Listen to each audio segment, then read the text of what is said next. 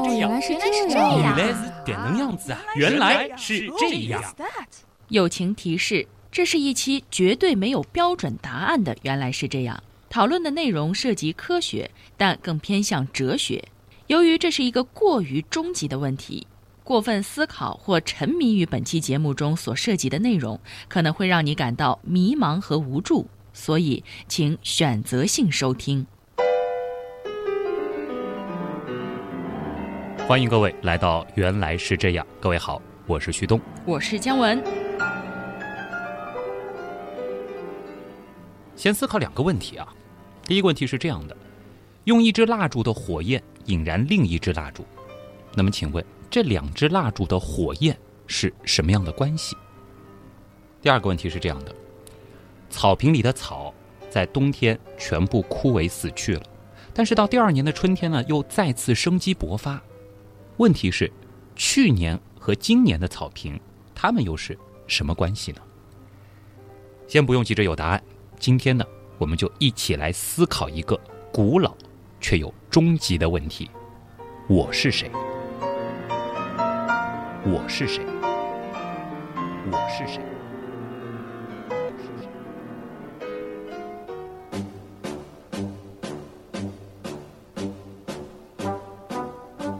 姜文，你觉得我是谁呢？你不就是旭东吗？这有什么好问的呢？可旭东只是一个代号啊。知道我本名的朋友会叫我傅生东，嗯哼，家里人又会叫我东东，天文圈里有些朋友甚至会叫我额头。当认识我的人使用这些称呼的时候，我都会将他们与我关联起来。但归根结底，名字只是一个代号，一个关于自我的语言符号。即使明天我换了一个播音名叫旭熙了，但我还是我，对不对？嗯，那我觉得你就是那个在上海电台工作的，对吧？然后做各种科学节目的男主持人，嗯，个子很高，热衷于健身，其实有点闷骚，最近刚刚瘦了，是不是？反正综合这些信息，你觉得这就是我了？对呀，很好，这就是你眼中的我，这包含了我的社会身份、我的生理特征，以及经由你对我的记忆综合而成的所谓印象。那么，请问你是谁呢？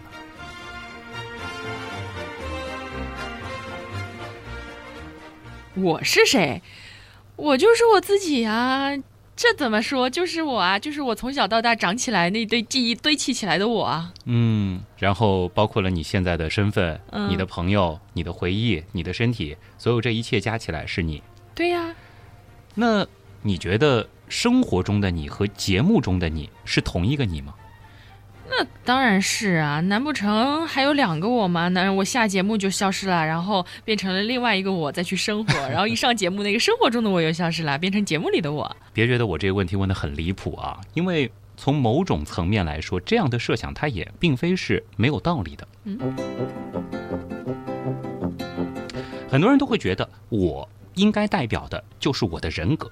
嗯人格是构成一个人的思想、情感及行为的特有的一种统合模式。那么，这个独特的模式包含了一个人区别于他人的稳定而统一的心理品质啊，这是心理学角度上定义的人格。那么，人格呢又包含了两部分，一个是性格，而另外一个是气质。简单来说呢，性格我们可以理解为是后天逐渐形成的，而气质呢则主要和先天因素有关。当然，这个不是我们今天的重点啊。我想说的是，与人格有关的另外一个词，那就是人格面具。人格面具，你是说我们每个人都还戴着面具生活？没错，无论你是否承认，只要你在社会当中生活，这个社会可以是两个人的社会，可以是几个人的社会，也可以是很多很多很多人的社会。只要我们在其中生活，我们都会戴上各种面具。人格面具这个词呢，其实来源于希腊文，本意呢是指演员能够在一出剧本当中扮演某个特殊角色而戴的面具。人格面具呢是荣格的精神分析理论之一，它也被荣格称为是从众求同原型。怎么解释呢？就是说，在人生的大舞台上，人呢会根据社会角色的不同来更换面具，这些面具呢就是人格的一种外在表现。但是呢，在面具背后还有一个实实在在的真我，这个真我呢可以理解为真实的自我，它有可能和外在的面具截然不同。那么从这个角度而言，节目里的我们和生活当中的我们虽然都是我，但却又都是我们的不同侧面。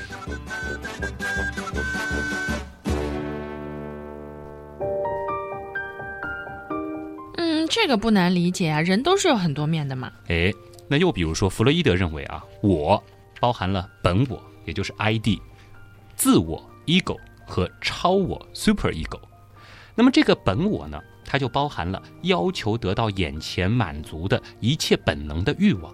它按照快乐原则行事，急切地寻找发泄口，一味地追求满足。本我当中的一切呢，永远都是无意识的。可以说是各种各样的让我们在这个世界上生存的本能和欲望。自我呢，可以简单的理解为就是现在能想到我是我的这个我啊，而超我 super ego，它则代表着像是良心啊、社会准则和自我理想等等。它呢，可以理解为是人格的高层领导，它按着至善原则行事，指导自我，限制本我，就像是一位严厉正经的大家长。那么超我呢？也可以简单的理解成我们对于美好或者说理想中我的那种追求。那么你觉得本我和超我，它又是不是我呢？嗯，是吧？哎呀，其实所有的这些你合在一起，那你就是你了呗。好，那我们先把这个思考也放在一边。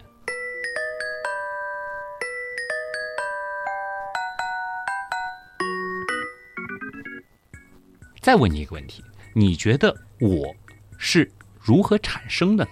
爸爸妈妈生的呗，难道还是垃圾桶捡来的？这的确是一个看似不会错的回答，因为从物质的角度来看，的确如此。从卵子和精子的结合，再到我们咕咕坠地，新的生命诞生了。看上去这个时候我似乎就诞生了，但是你说这个时候的小生命，它会有我这样一个概念吗？那个时候应该是什么也不知道的吧？没错，胎儿在妈妈肚子里的时候啊，不用感受外界的不适刺激，比如说肚子饿了、尿不湿了等等，这是一个非常安全、相对封闭的环境。但是当宝宝出生之后，人生的第一个所谓的创伤也便开始了，因为宝宝诞生到了一个客观真实的世界里。但是这个时候呢，宝宝依然会以为自己和妈妈是一体的，他不知道自己和妈妈的区别，也不知道自己和其他人的区别。客体关系心理学家呢称之为共生。当然，总有一天宝宝会发现妈妈和自己，包括其他人，都是不一样的。嗯，那这个我的概念是如何产生的呢？这里呢，我们得照一照镜子。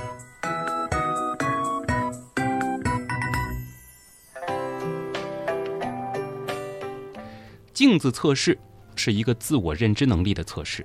这个测试呢，用来判断动物是否有能力辨别自己在镜子当中的影像。在测试当中啊，实验者在动物身上标上两个没有味道的颜色斑点。这个测试用的斑点呢，在镜子当中可以看见，而对照斑点呢，则放在动物身上可以触及但不可见的地方。然后呢，再去观察动物的反应，来判断它们是否意识到测试斑点是在自己的身上，而同时忽视对照斑点。已经通过镜子测试的动物包括所有的类人猿种、猕猴、大象等等。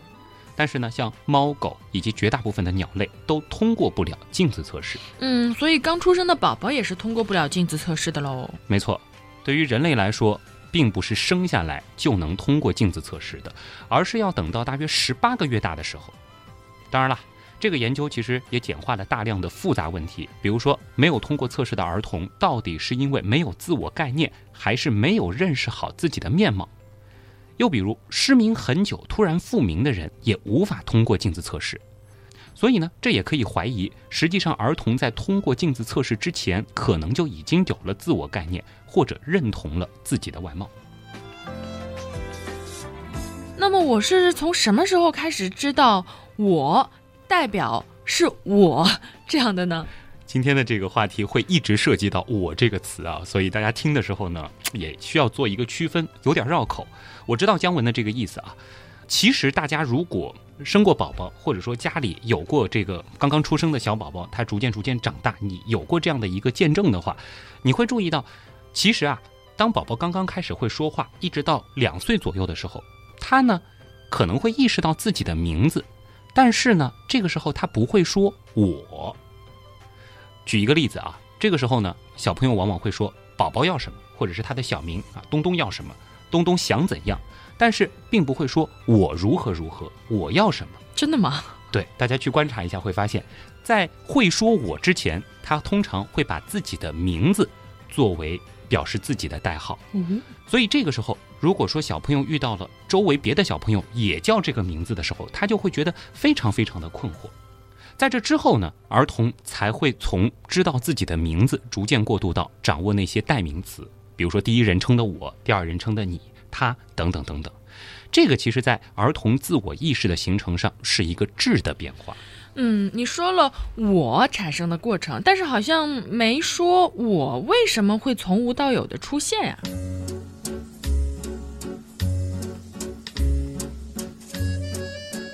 这是一个现在看来也十分无解的谜题。嗯，其实关于自我意识的产生，有无数的争论和假说。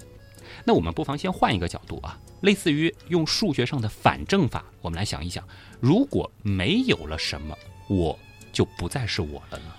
我为什么是我？是因为我拥有关于我过去的回忆呀。我之前就说了，对吧？嗯，我觉得就是有了这些从小到大的回忆，然后我才是我呀。没错，记忆的重要性显而易见。如果昨天发生的一切都在今天忘得一干二净，如果说你不知道谁是你的亲人和朋友，不知道你的工作和你的职务，甚至不知道你过去生活中的每一件事，这是非常可怕的吧？嗯就像丧失记忆的阿尔茨海默氏症的重症病人，他可能会不停地问我是谁。哎，是会有这样的经历，就是有的时候，比如说你睡觉，嗯然后突然从一场睡梦当中惊醒，就是很突然的时候，会忘了自己身在何处，然后自己现在是什么情况，少年还是成年，一下子会突然忘记。对，然后转了一会儿脑筋，才想起来，哦，原来是这里。嗯，虽然可能我还知道是我，但是一时半会儿我会有点搞不清我是什么时候的我。对对对对对，我经常会做这个高考的梦，哦，我也是。然后醒来的时候会很困惑，对不对？嗯，其实从这一点呢，我们就很显然的能够感觉到，自我意识跟过去记忆的堆积，它是有很大关系的。嗯，所以原来我心中的我就是一个记忆集合体，对吧？嗯，我们暂时可以这样理解。另一点呢，可能很多朋友不容易想到啊，推测未来也是自我意识的重要部分。其实呢，记忆堆积它最大的一个作用就是推知未来，不能推测未来，其实是不可思议的。嗯，可以推测未来吗？你是说，其实人人都是预言家？这里其实不是逻辑思维的推测，而是最基本的推测。嗯比如说，饭菜上桌了，那是要吃饭了；啊、这种，递给你杯子是要喝水了。嗯如果说小朋友他不能推测到他喊了妈妈之后妈妈会答应的话，他应该就不会去学语言，对不对？嗯，反正喊了也没用，那就不要喊了。是。那么由自己或他人的行为能够推测出其预期，这是自我意识很重要的特征。不能推测未来的话，那么自我不可能产生害怕和恐惧。毕竟死亡只是一刹那的事儿，害怕和恐惧已经来不及了。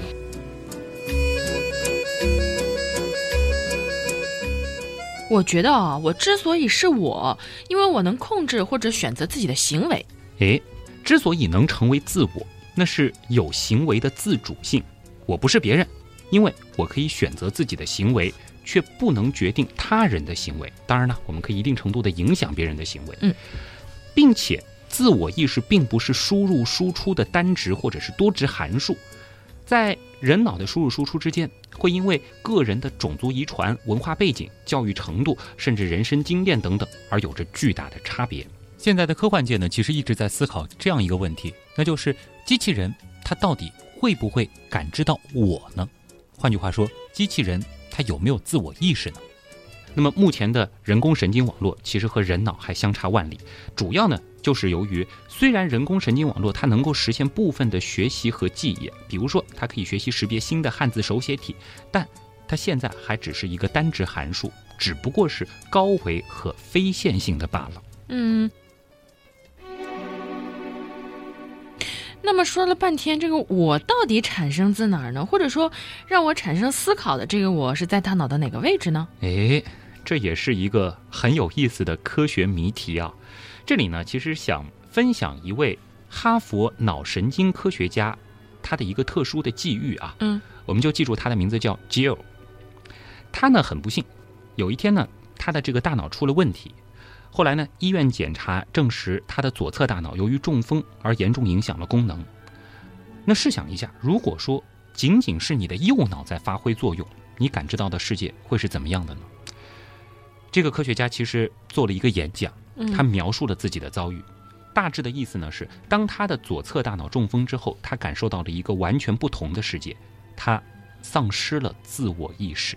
这里要注意啊，他并没有丧失意识，是丧失了自我意识。因为他能够清晰地感受到淋浴时的水、墙壁、扶杆和胀脸，甚至周围的空气，但是自己和感知物之间却丧失了界限。一瞬间，他不知道自己是谁，也不知道自己要做什么。他必须要努力才能够使得自己需要求救。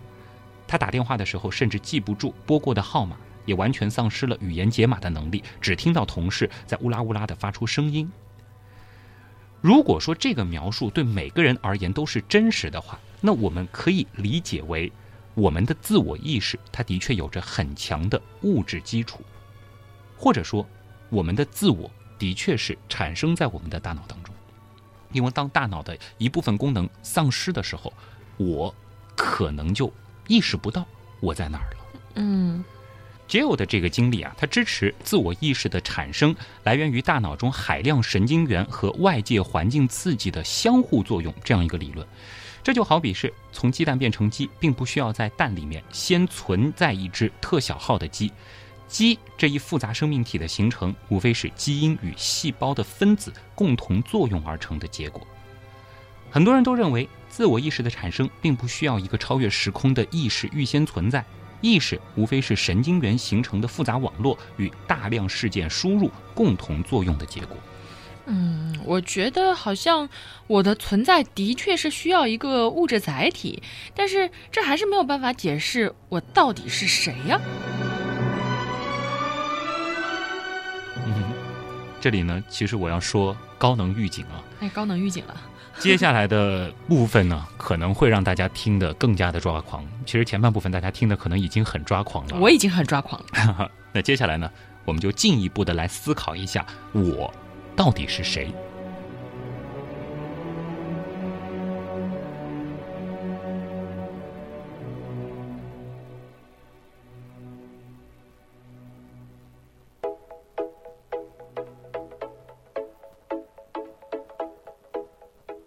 我们说到一个人的时候，首先就会说到一个人的肉体，对不对？对，哎，这就是身体理论。他认为呢，你的肉体就是你。其实呢，这种理论它是有道理的。就像我们前面提到的，我们的思想，我们的我是需要一个肉体作为载体的。如果说我们的肉体停止了工作，我们就死了。对。但是呢，我们人类啊，又总觉得我们不只是肉体那么简单。但无论如何。归根结底，蚂蚁的身体就是蚂蚁，松鼠的身体就是松鼠，人就是人的肉体。我觉得也挺对的呀，毕竟我们生活在物质世界嘛，对吧？而且肉体就是我们的物质载体。嗯，那接下来呢，我们就得一起来思考一系列的问题了，看看我到底等不等于我的身体。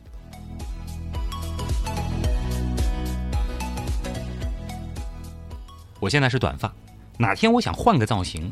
剃成光头，那你说我还是我吗？你这不废话吗？当然是你啊！那如果说我很不幸的失去了身体的一部分，那我还是不是我？你还是你啊，只是会变成一个可怜版的你。好，那么这一次我没有损失身体的任何一部分，而是做了替换。比如说，我换了一个肾，又或者科技发达了，我把一只手换成了功能强大的机械手。你是金刚狼吗？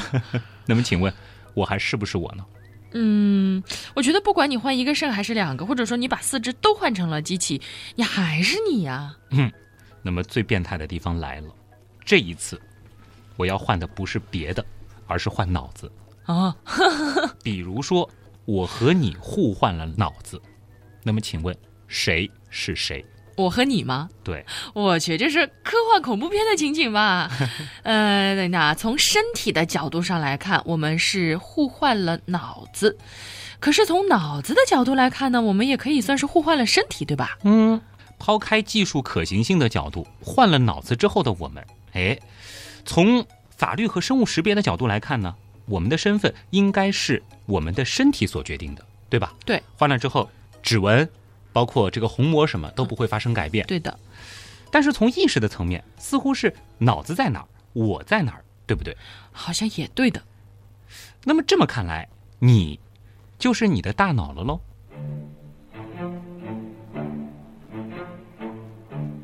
这就是另外一个关于我是谁的理论——大脑理论。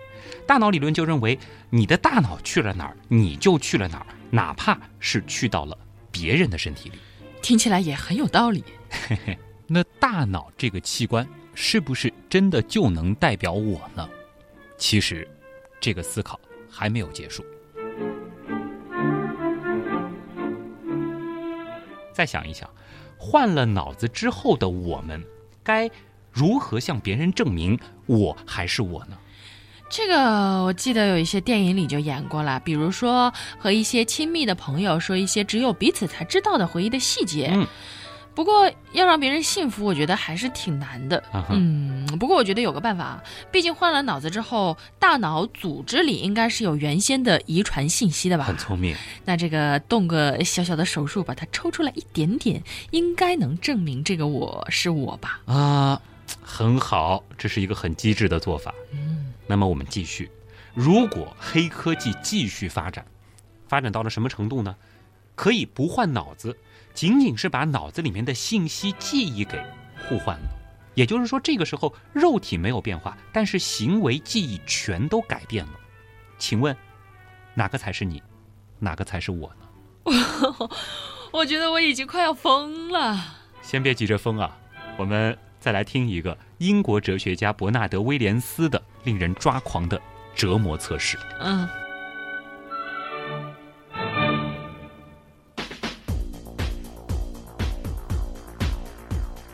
有这样一个情景啊，假设有一个疯狂的未来科学家抓住了我和你，嗯哼，然后呢，按照前面的方法交换了我们两个大脑当中的数据。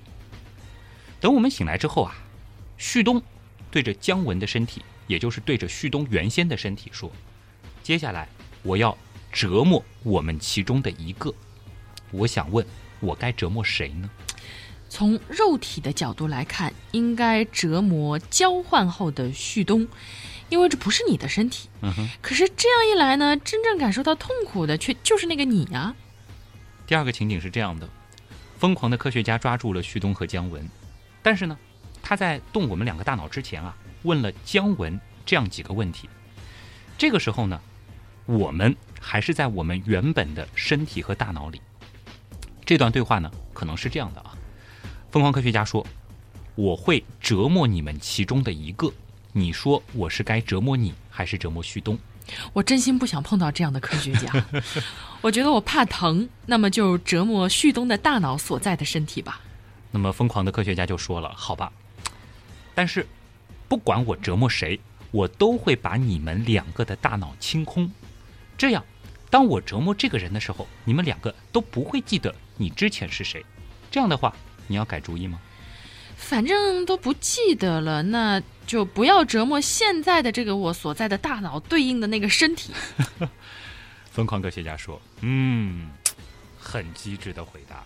那好，在我折磨这个人之前，我不但会把你们的大脑清空，还会对你的大脑进行改造，把你改造成疯子。改造完之后，你就会相信你是对方，而且你会拥有对方的全部记忆、人格、感知和知识。”我也会对旭东做同样的事情，让旭东相信他其实就是你。如果这样的话，你觉得你要改变主意吗？也就是说，改造之后的旭东的大脑将拥有我的记忆。也将会记得我现在所做出的一切的决定。嗯，那等那个旭东被折磨的时候，一定会后悔，为什么作为姜文的我要做出这样的选择呢？但是反过来，如果我选啊折磨姜文大脑所对应的那个身体的话，那我现在的这颗大脑的未来岂不是注定要经受痛苦吗？嗯，啊，我不要遇到这样的科学家，可以选择死亡吗？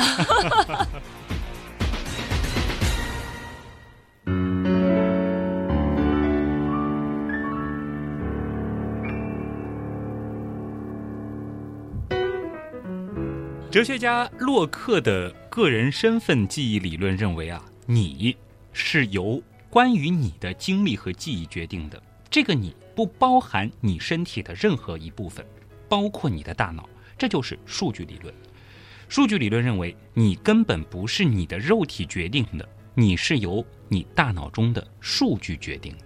这个想想也是的呀。如果换了大脑之后，再把新大脑按照原先的记忆清空改写，就好像是啥都没发生啊。诶，那这些关于我的回忆、性格等等的数据集合在一块儿，它到底是不是我呢？别着急下结论。其实，这很类似于。一个最为古老的思想实验，就是特修斯之船。嗯哼，特修斯之船呢，最早出自于普鲁塔克的记载。他描述的呢，是一艘可以在海上航行几百年的船，归功于不间断的维修和替换部件。只要一块木板腐烂了，它就会被替换掉；一个钉子坏了，就把这个钉子也换了。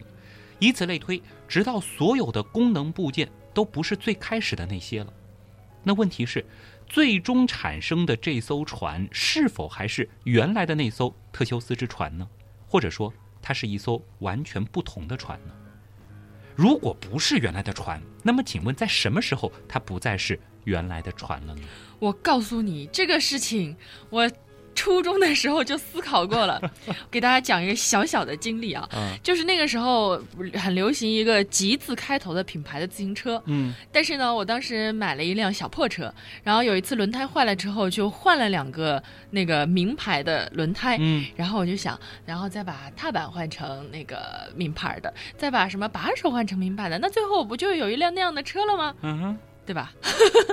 然后你会想，那么。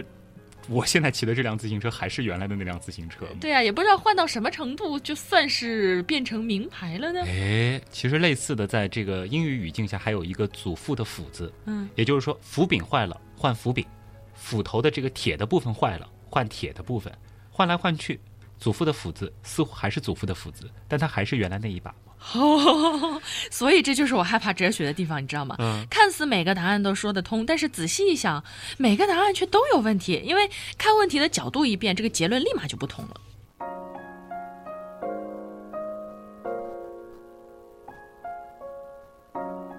那这里呢，给大家分享一个用数学角度看特修斯之船的解法啊。他说啊，特修斯之船呢，我们可以看作是一个集合，船上的部件就是它的元素。当更换部件的时候，集合中的元素发生了变化。例如说，原来的船上的木板有木板 A、木板 B，一直到木板 Y，它们都是特修斯之船这个集合的元素。假如我们把木板 A 换成了木板 Z，那么特修斯之船这个集合的元素就变成了木板 B、木板 C，一直到木板 Z。也就是说啊，当我们更换部件的时候，特修斯之船它的定义就已经改变了。这个道理呢，就像是一支足球队，不断有人加入，又不断有人退出，可它还是叫着原来的名字，是类似的。嗯，好机智，把船看成一个集合，每更换一个元素，这个集合的定义就发生了变化。所以虽然名字没变，但是定义本身其实一直在变。嗯，这个问题放在船上似乎还比较好解决，可是放在我们自己的身上，它就变得异常诡异了。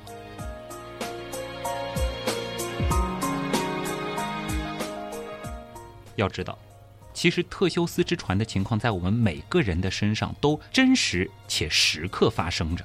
我们都是由原子组成的吧？嗯哼。其实，每一天我们都会失去一部分的原子。对。我们呼吸，我们上厕所，然后又通过吃或喝得到新的原子。而我们全身的原子完成一次更替，大约只需要五年的时间。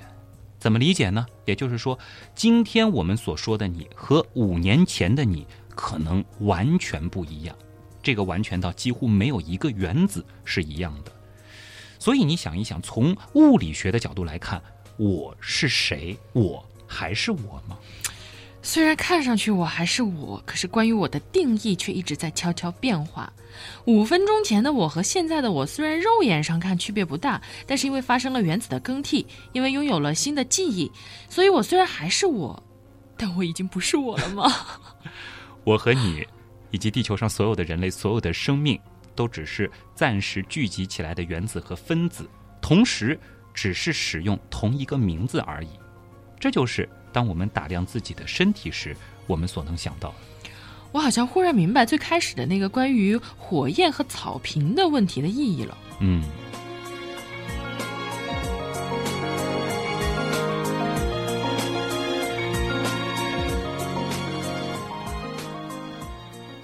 我知道有些朋友可能已经陷入到深思了啊。嗯，先拉回来。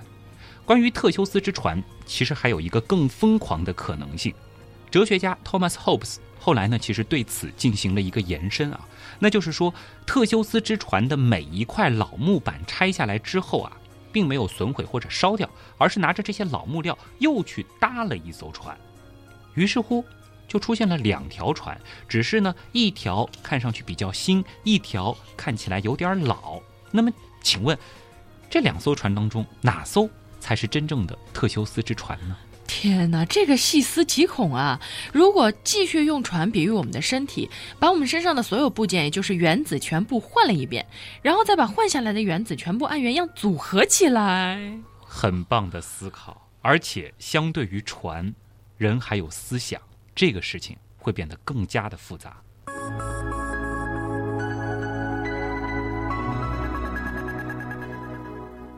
哲学家里德克·帕菲特在他的书《Reasons and Persons》当中呢，其实描述过一个类似思想实验的现代版本，那就是传送机思想实验。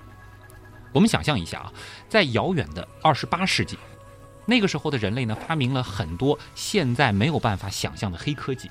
那其中之一就是传送机，它可以把人以光速传送，喜不喜欢？当然喜欢啦，想想就爽。从办公室下班，嗖的一下就回到了位于海边的度假别墅。肚子饿了，还能嗖一下 就去法国的顶级餐厅吃一顿。嗯，它的工作原理是这样的啊。当然，我们暂时不考虑它的可行性，因为以后呢，我们专门会开个坑来讲它到底可不可能。这其中呢，又涉及到量子了啊。我们回到这个传送机啊，你走进出发室。那这是一个很小的小房间，接着呢，你设置了你要去的地方。假设呢，你从上海出发要去北京，嗯，那当你选择好目的地之后呢，你就啪一下按了按钮，嗯哼，出发室里的设备呢就开始扫描你的全身，把你身体里的啊分子组成，详细到每个原子和每个原子的准确位置全部收集起来。设备在扫描你的同时，也会摧毁你。一边扫描，一边把你的每个细胞都摧毁掉。希望不会很疼。嗯，放心，那个时候的技术绝对不会有痛苦啊。那么扫描完成之后呢，你也被完全摧毁了，这个出发室呢也就空了。设备呢，接着就把收集到的信息发送给北京的到达室。嗯，到达室利用这些数据，把你的身体重新给构造了出来。那么当这一切完成之后啊，你走出到达室，感觉就和你刚刚在上海的出发室里没有什么样的区别。你的心情也没有改变，肚子呢还有点饿，甚至连手指上哎昨天晚上弄上的划伤都还在。从你在上海的出发室按下按钮到你走出北京的出发室，整个过程呢大概只花了五分钟。但是这一切对你来说啊，它是及时的，也就是说你按下按钮，然后眼前一黑，再然后你就到北京了。哇，这我只能说，碉堡了。要知道，这是二十八世纪啊，这是一种很常见的技术，所有人都是这样出行的，不但方便，而且安全嘛。从来没有人因为使用这项技术而受伤。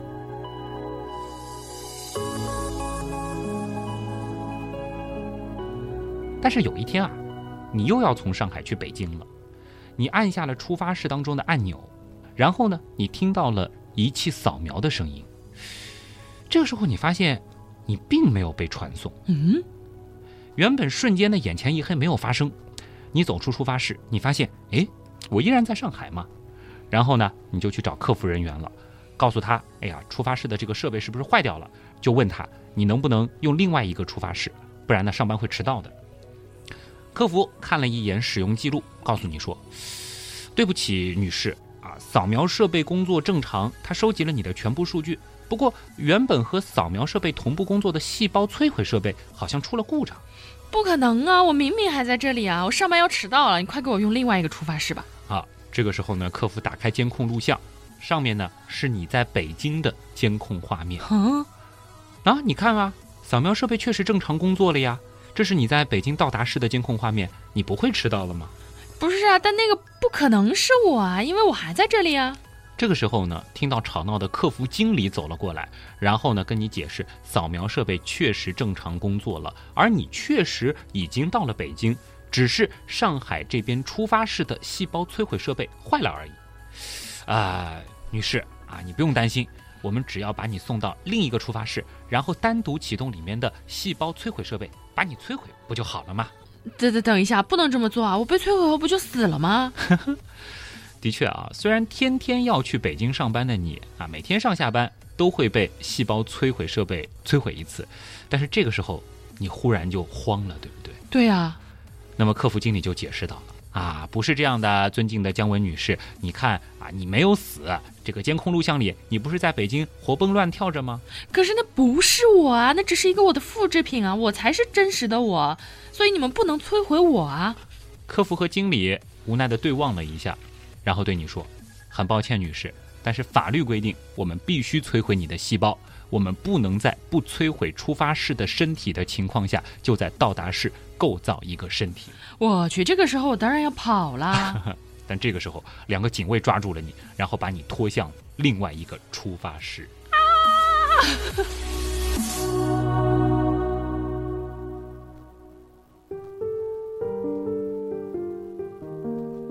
如果你跟我一样，在听到这个故事的前半段的时候，可能会觉得瞬间传送这个主意很酷，是不是？对。但是故事进行到后半段的时候，我们就不得不开始思考：瞬间传送，它是一种移动的过程，还是一种死亡和重生的过程？其实类似的桥段已经被无数的科幻小说或电影演绎过，相信大家都不会陌生了。啊，以后要是真有这种黑科技，打死我也不去。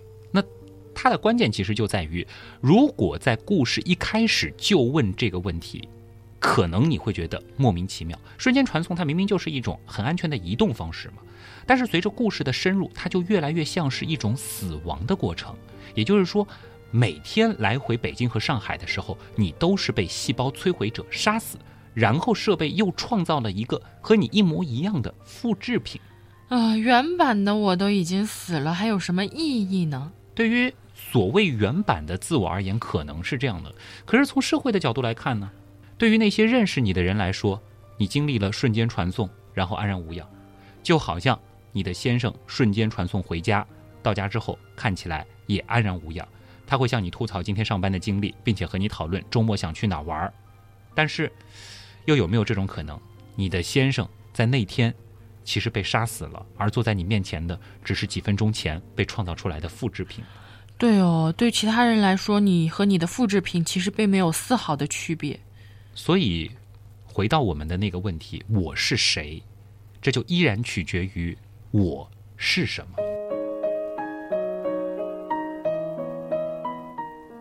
认同数据理论的人，他们依然会认为，到达北京的你和从上海出发的你是相同的，瞬间传送并没有杀死你。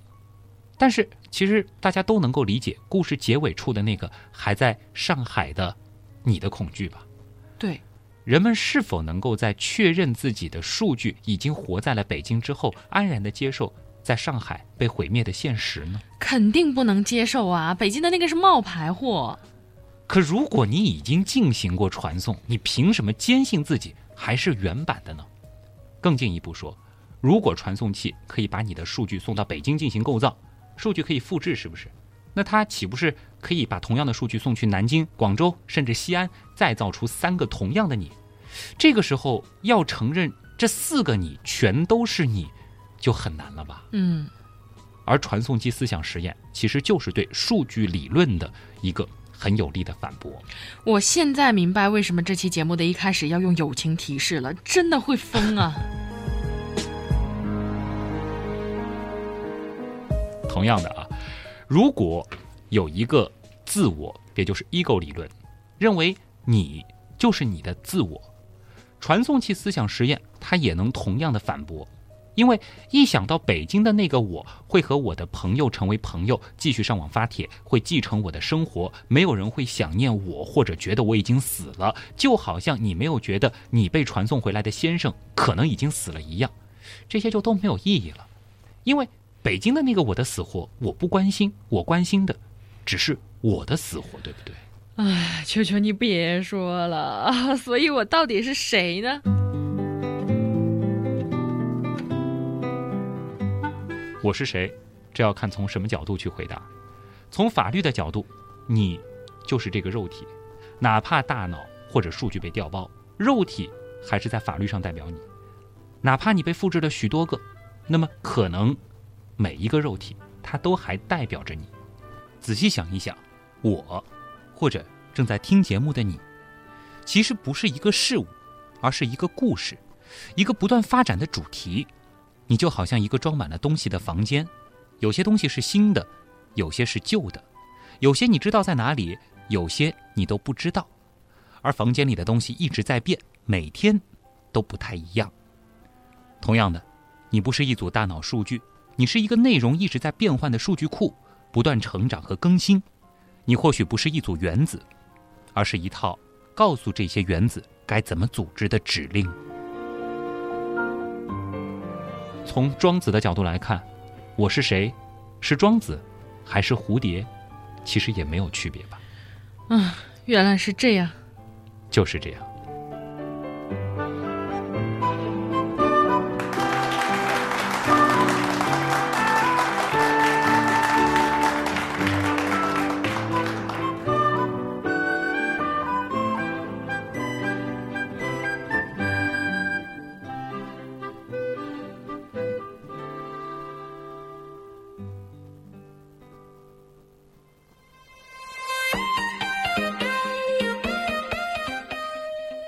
是不是疯了？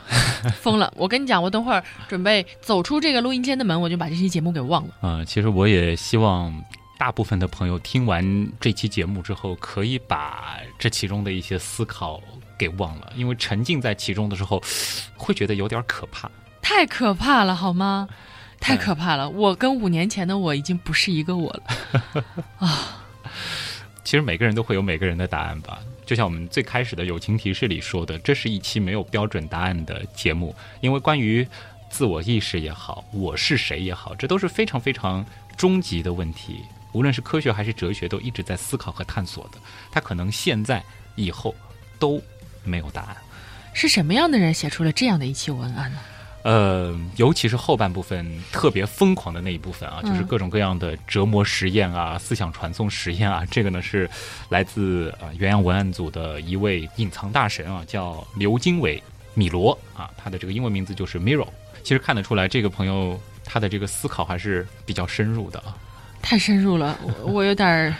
吃不消了，大神的想法跟我们可能不太一样。当然，前半部分的一些心理学的范畴的这种讨论呢，还是我整合了一些资料之后给大家带来呈现的。其实也是想从多个角度让大家一起来想一想这个问题：我是谁？可能没有答案，可能这个事情需要大家花一辈子的时间去思考，但是它又是一个很重要、很基础的问题，不是吗？非常正确。好了，如果说还没有喘过气的话，大家深呼吸啊！深呼吸完了之后，听我们说结尾的广告。好，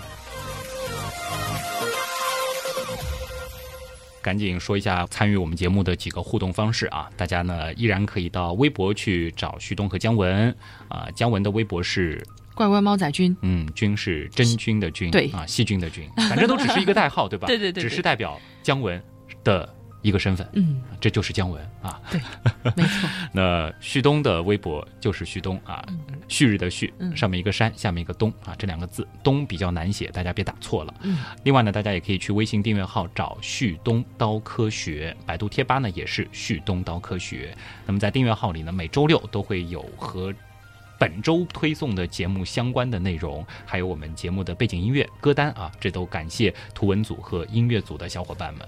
还有就是 QQ 群了，这个其实也是捕捉咱俩的一个好地方啊。那么现在呢，原样刀友会织女群依然是开放当中啊，大家在 QQ 群里面直接找这几个关键词，就很容易能够找到这个粉红色头像的群。嗯，粉红色的小鹿。对，那么每天呢，其实都会有很多的可爱的小伙伴和一些大神在里边聊科学、聊知识啊。嗯，那也欢迎大家的加入。好，那么本周的原来是这样，真的就是这样了。我是旭东，我是姜文，你是旭东吗？嗯，我是旭东，旭东只是一个代号。嗯，也许我还是我吧。好吧，好了，那么咱们下周的原来是这样，再见啊！顺便提醒大家，嗯，今天的节目千万别听彩蛋。好，拜千万不要听彩蛋。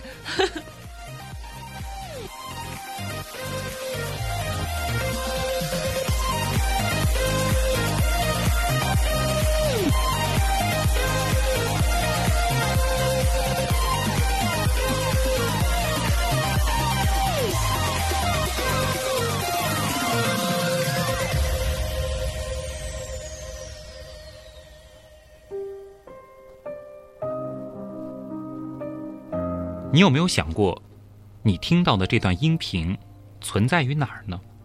没错，我此刻正在录音间里。这段声音经由话筒和声卡输入进电脑的硬盘当中，然后再被传输至互联网，最后你的设备下载和播放。所以对你而言，它存在于你的手机或电脑中。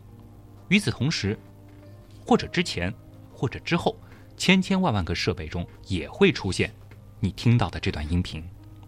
无论你的或是电脑或是手机当中的音频，还是服务器里的音频，又或是我脚下这台电脑硬盘里保存的音频，它们似乎又都是这段音频，没有正牌或者冒牌。可是严格来说，这些都只是制作这段音频的指令，数字化让这段音频变得无处不在。这段音频存在却又无处不在，而且每一个版本我们都可以说它就是这段音频。那么我们有没有可能也会是这样呢？好，接下来我们再来思考一下，你怎么确定我是真实存在的呢？你现在听到的不过是一大堆由机器解读后转换成控制音响设备振动频率的代码群，只要删除其中的一些代码，我的声音就可能是支离破碎的。当然啦，你也可以在新浪微博或者是微信订阅号关注我，来确认我或者旭东的存在，来完善关于我或者旭东的各种细节。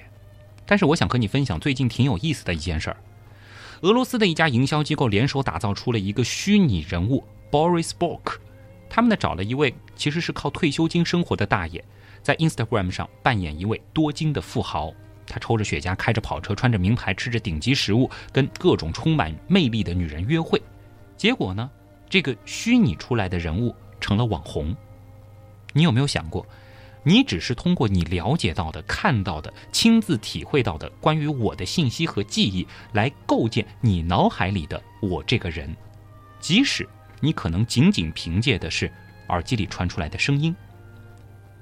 你见过我吗？或者说？你在现实生活当中亲眼见过我吗？如果没有，那你凭什么确认我是真实存在的呢？又或者你见过我，在真实的生活当中见过我，那你又是通过什么样的方法来确认你见到的就是我，就是旭东呢？或者说，你见到的是不是你认为的那个旭东呢？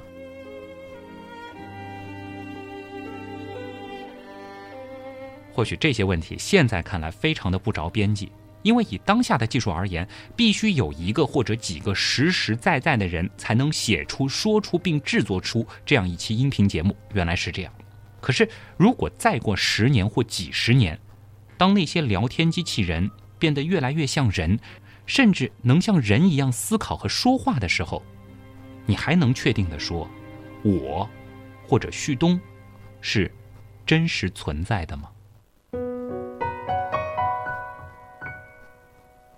I am what I am，我永远都爱